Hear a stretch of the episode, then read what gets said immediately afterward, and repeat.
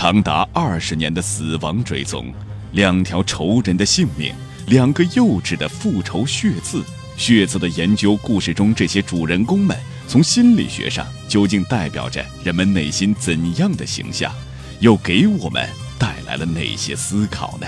凝视生命的黑箱，福尔摩斯探案全集，未央张纯正在讲述。喜马拉雅的各位听众，大家好，我是未央，我是张纯，继续我们的福尔摩斯探案集，从心理学的角度和大家一起凝视生命的黑箱。心理学有一种瓦伦达效应，是说人越是接近成功的时候，就越是紧张焦虑，越是患得患失。结果呢，越是患得患失、不想失败的人，就越是有可能因为自己的警戒过度而导致失败。心理学家就把这种患得患失的心理命名为瓦伦达效应。其实，在我们生活中，患得患失的例子啊还有很多。比如，我从小就怕我父亲，长大了就怕领导，怕身边所有强势的人。我越是怕领导，越是想和领导搞好关系，就越是搞不好关系。因为每次我见到领导，因为紧张啊，就会用一种类似仇恨的眼睛看着他，难得说两句恭维的话。结果都是弄巧成拙，这怎么听怎么都觉得像是在讽刺和挖苦领导，这就是典型的瓦伦达效应。越是想做好，你越是做不好。其实，在刑事案件的侦破过程当中，刑侦人员一般都会在案发现场找到一些蛛丝马迹，并且根据这些个线索追根溯源，最终还原事实真相，找到犯罪真凶。犯罪分子在作案的时候，越是紧张焦虑，越是容易留下痕迹；越是想掩饰，越是掩饰不了。这也符合瓦伦达效应。福尔摩斯就是根据现场没有打斗、身上没有伤痕、现场脚步凌乱，判断出这个案件不像是一桩政治谋杀案。接下来，福尔摩斯又从凶案现场死者表情扭曲、嘴里有点酸味推演出死者生前遇到了让他觉得恐怖的事情，有可能是被人胁迫服下某种剧毒的毒药暴死而亡的。最让人感到惊奇的是。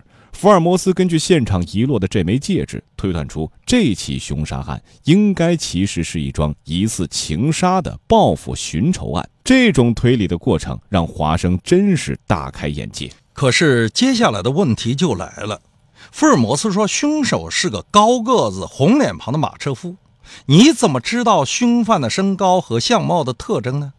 至于福尔摩斯还能说出凶手的其他的特点，如喜欢抽印度雪茄烟。留着长指甲，那就更让人感觉到扑朔迷离了。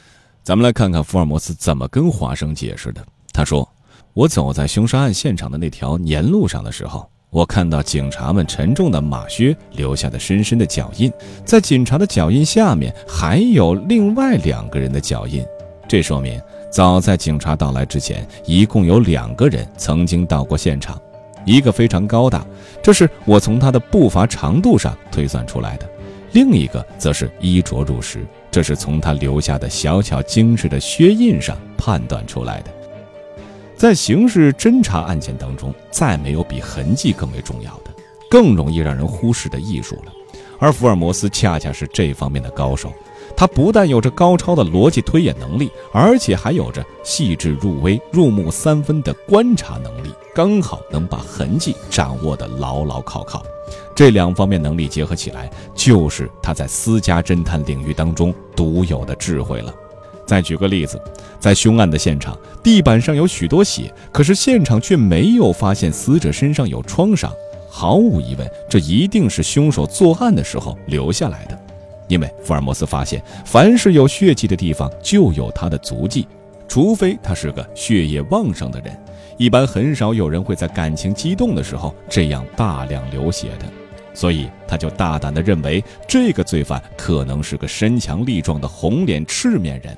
后来事实果然证明了他的判断就是对的。那么我们还有一个疑问：福尔摩斯在没有抓到凶手之前是如何知道凶手的名字叫杰弗逊·侯波的呢？而且有十分精准地判断出凶手是位马车夫呢？正是因为这个正确的推论，后来就直接导致了侯波的被捕。这个时候，福尔摩斯慢悠悠地说：“至于凶手的姓名嘛，说起来就更简单了。大家也许还记得，我们在前面的讲述中曾经提到过雷斯垂德与福尔摩斯之间的一段对话。当时，福尔摩斯问雷斯垂德：“现场有没有发现可以确认凶犯身份的线索呢？”雷斯垂德回答说：“被害人的口袋里也没有发现任何文件或日记本，只有一份一个月以前从克利夫兰城发来的电报，电文没有署名，其内容是 J.H。”现在欧洲，克利夫兰城是位于美国的中部，俄亥俄州的西部，靠近伊利湖南岸的一座城市。死者口袋里的这封电报来自美国的克利夫兰城，说明死者生前一定和克利夫兰有关。J.H. 现在欧洲，很显然这里所说的 J.H. 不是死者本人，而是另外一个人，似乎和死者有着千丝万缕联系的人。那么 J.H. 是谁呢？这个人现在欧洲，对于死者来说是福是祸？福尔摩斯说：“关于这一点，我曾经问过格莱森，在他拍往克利夫兰的电报中，是否问到过，在追播过去的经历中有没有什么可以值得我们关注的问题？你可能还记得，他当时回答说，没有什么特别值得关注的问题。于是我就去做了一件格莱森警官忽略而未做的事儿。”我给美国克利夫兰警察局长也拍了一份电报，电文的内容是询问有关伊瑙克·追博的婚姻问题。美国克利夫兰警察局长在他的回电中很明确的就告诉我，崔博曾经指控过一个叫做杰弗逊·侯波的旧日情敌，并且向他请求过法律保护。这个侯波目前正在欧洲，我当时就判定这个凶手极有可能就是那个曾经让死者申请法律保护的人了。死者身上那封电报中的 J.H. 指的就是这位名叫杰弗逊·侯波的人。可是，在伦敦这样一个超级国际化的大都市中，人海茫茫，怎么才能找到一个名叫杰弗逊·侯波的人呢？哎，这时候福尔摩斯又解释了。他说：“我首先判定，进入劳瑞斯特花园街凶案现场的两个人中，一个是死者追波，另一个正是那个赶马车的人。”这个马车夫就是那个我们一定要找到的杰弗逊·侯波，因为要想在伦敦跟踪另外一个人，除了做一个马车夫之外，难道还有其他更好的办法吗？所以我就锁定了搜索的范围，在伦敦众多的马车夫里寻找这个杀死追捕的凶手了。福尔摩斯锁定了罪犯的姓名以及他从事的职业以后，为了找到这名名叫杰弗逊·侯波的马车夫。福尔摩斯也学会了充分发动群众，架起一道道人民战争的天罗地网的方法。他把街头的那些流浪儿动员了起来，组成了一支侦查的连队，在伦敦的大街小巷打探消息，去伦敦的马车夫中打探消息，逐渐的扩大搜索的范围。经过了一番的动员，经过了一番的动员，杰弗逊·侯波最终就落入了人民战争的汪洋大海了。比起中国的东城大妈，伦敦这些流浪儿干的一点也不逊色。最终也是这些流浪儿把侯波一步步的引入了福尔摩斯的圈套。福尔摩斯与苏格兰场的雷斯垂德警官们一起一举拿下了罪犯。至于斯坦杰逊被杀这一层，福尔摩斯再次解释，他说：“确实是一件完全没有意料到的意外事件，但是。”这些意外事件，无论在什么情况下都是很难免的嘛。你已经知道，在这个事件里，我找到了两枚药丸。我早就推想到一定会有这种东西存在。你看，这件案子整个就是一条在逻辑上前后相连、毫无间断的链条啊！真是妙极了！华生不禁叫了起来。你的这些本领应该公布出来，让大家都知道。你应该发表这个案件。如果你不愿意的话，我来替你发表。你愿意怎么办就怎么办吧，医生。福尔摩斯回答说：“你且看看这个。”他一面说着，一面递给华生一张报纸：“看看这个，这是今天的一份回声报。报纸上这样写道：由于侯波这个人的突然死去。”社会人士因而失去了一件耸人听闻的谈论的资料。侯波是谋杀追捕和斯坦杰逊先生的嫌疑犯。虽然我们从有关当局获悉，这是一件由来已久的桃色纠纷的犯罪案件，其中牵涉到的爱情和摩门教等问题，但是这个案件的内幕实情，现在可能永远也不会揭晓了。据悉，两个被害者年轻时曾经都是摩门教徒，已死的在押犯侯波也是来自盐湖城的。如果说这个案件并无其他作用的话，至少它可以极为突出的说明我方侦探破案之神速，并且足以使一切外国人等引以为戒。破案神速之功完全归功于苏格兰场的知名警官雷斯垂德和格莱森两位。据悉，凶手是在一位夏洛克·福尔摩斯先生的家中被捕的。夏洛克·福尔摩斯作为一个私家侦探，在侦探方面也表现出了一定的才能。他在这两位导师的教诲之下，想来毕竟能够获得一定的成就。看到了这个报纸上的内容，夏洛克·福尔摩斯大笑着说：“我开头不是这样对你说过吗？这就是咱们对血子研究的全部结果，给他们挣来了褒奖。”华生回答说。不要紧，全部事实经过都记在我的笔记本里了。社会上一定会知道真情实况的。这个案子既已破了，你也就该感到心满意足了。就像罗马守财奴所说的那样：“笑马由你，我自为之；家藏万贯，唯我独赏嘛。”这就是职场的潜规则。雷斯垂德和格莱森两位是英国苏格兰场的职业警察，享受着国家公务员待遇。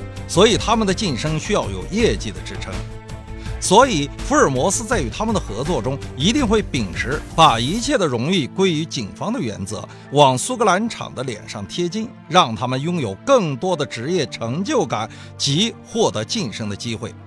而作为民间的私家侦探，福尔摩斯需要的是平台，是机会，是在拥有成就感的前提之下的经济效益。所以，双方的合作可谓是珠联璧合、相得益彰了。英国是一个老牌的资本主义国家，在社会治理方面，尤其是在处理应急突发的事件的过程中，早就已经学会了利用第三方力量来协助官方解决问题了。哎，说到这儿哈，可能有人会问：侯波坚持二十年千里追凶，一直没死，可为什么在苏格兰场住了一个晚上，他就病发身亡了呢？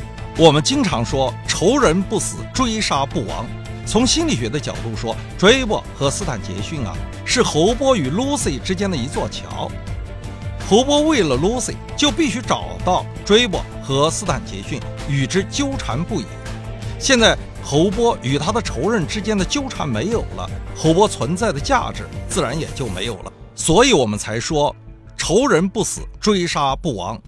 坚强的意志激发了侯波的潜能，延缓了死神的脚步，创造了生命的奇迹，帮助侯波在一次次的困境中把生命的能量发挥到了淋漓尽致。在这场游戏中啊，追波和斯坦杰逊就是人的本我部分，是邪恶的象征。从心理学的角度说，本我追求的是快乐的原则，是人之初性本恶的自私的本能带来的部分。所以啊。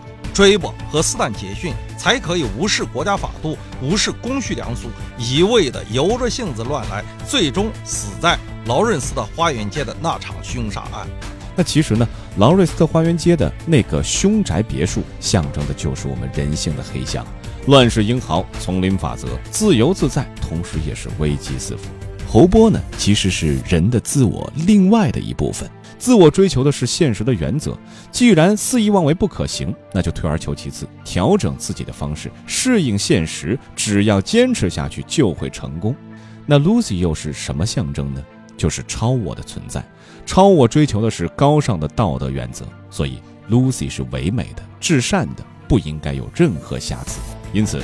当侯波痛失我爱之后，很快便将利己的冲动升华到了利他的境界。为了 Lucy，历经二十年，行走几万里，最终到达了人生的至善、至美、至高的死亡那个点。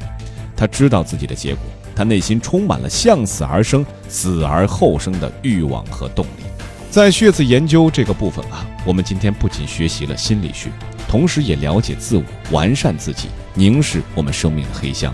也希望通过这个故事，能够让更多的人焕发出自己的悲悯和慈爱，心里的那种正方向的能量，走向我们美丽的人生。好，各位，下期同一时间咱们再会。